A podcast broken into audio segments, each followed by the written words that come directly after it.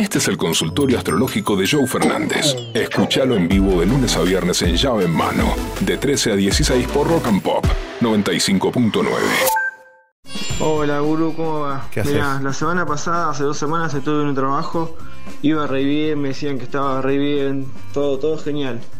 Ahora, antes de ayer, me mandaron mensaje diciendo que me iban a avisar si seguía y hoy ya me quedé sin trabajo.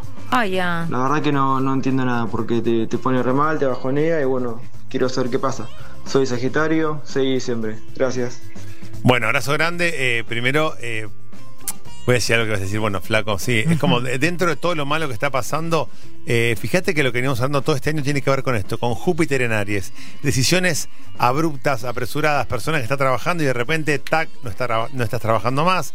eh, desvinculaciones, pero también esto de desvincular gente va a traer gente nueva. Todo el tiempo vas a estar yendo y viniendo, van a vincularse, a desvincularse. Hay una sensación nueva que tiene que ver con eh, lo distinto y lo diferente y lo que es, lo que es abrupto. Aries es un signo abrupto, un signo que no, que no piensa, un signo que no es estructurado, que no es racional.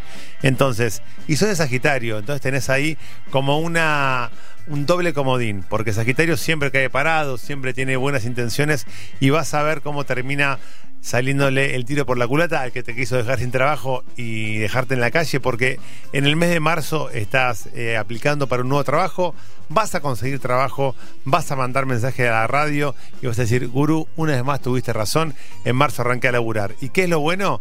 Que te van a pagar mejor en tiempo y en forma. Guru querido, ¿cómo estás? El programa Una Masa. Vamos Hola, todavía. Vero. Hola. Escuchame, Guru, conocí una morocha hermosa. Ella es Scorpion, yo de Libra, Guru. Que me depara el destino. Mira, te voy a decir algo que te tiene que preocupar por un lado y alentar por otro. Una morocha de escorpio a un libriano sensible como vos le va a romper el corazón. Bueno, no es que va a ser algo negativo, pero la intensidad de escorpio te va a volver loco, te va a encantar, te vas a enamorar. Es probable que te enamores más vos que ella. Ojo con esto. Este va a ser el único aviso que te voy a dar. Libra se enamora, Libra pone el 100% en la pareja. Escorpio no, Escorpio tiene en el laburo, en la guita, en los hijos, en los negocios, en el laburo, en la pareja. Entonces, tenés que empezar a regular un poco tu intensidad emocional. No te regales de entrada, no te regales de entrada porque Escorpio es muy manipulador y vas a ver cómo sacar lo mejor de vos, exprimirte como un limón y después dejarte a un costado. Entonces, jugásela un poquito, hacete desinteresado. No te entregues tan deprisa a Scorpio, pero es una linda relación Scorpio-Libra, porque Scorpio te va a dar a vos intensidad y potencia y vos le vas a dar a Scorpio sensibilidad y estabilidad emocional. Gran combinación. Guru. Soy de Acuario y odio estar enamorada. Y él es de Libra. Estamos bien, sin ataduras, pero me desconcentra. ¿Qué me depara? Sos la versión más real de Acuario que, que podríamos haber leído. Muy bien, Verónica, eligiendo ese mensaje. Porque cuando alguien te pregunta qué es ser de Acuario, Acuario es esto. Acuario es amor por la libertad, amor por el desapego. Acuario está viviendo, no sé, una historia de amor en, una, en Mar del Plata. Conoció a alguien que es de Dinamarca. Y el domingo ella sabe que él se va y en lugar de estar triste porque se va, está feliz porque termina esa historia de amor y no queda ligada, atada a nada. Porque no voy a un amor a distancia en Mar del Plata y menos en Dinamarca. Entonces, Acuario es esto, ama con libertad. Obviamente Libra ya se enamoró, esto Acuario ya le hinchó un poquito las bolas, que Libra se haya enamorado y ella ya está más de salida que de entrada. Pero ¿cómo es, cómo es la, la forma que utiliza ella? Odia Dice, estar soy, enamorada. eh, odio estar enamorada.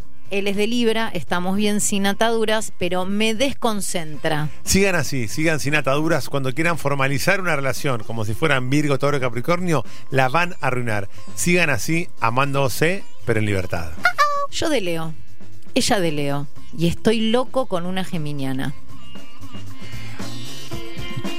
A ver, yo lo que creo es que si no vamos a lastimar a nadie, eh, podés estar con las dos. Porque Leo Leo es una relación en donde vos, más allá de enamorarte, y uno cuando se enamora intenta hacer feliz a la otra persona.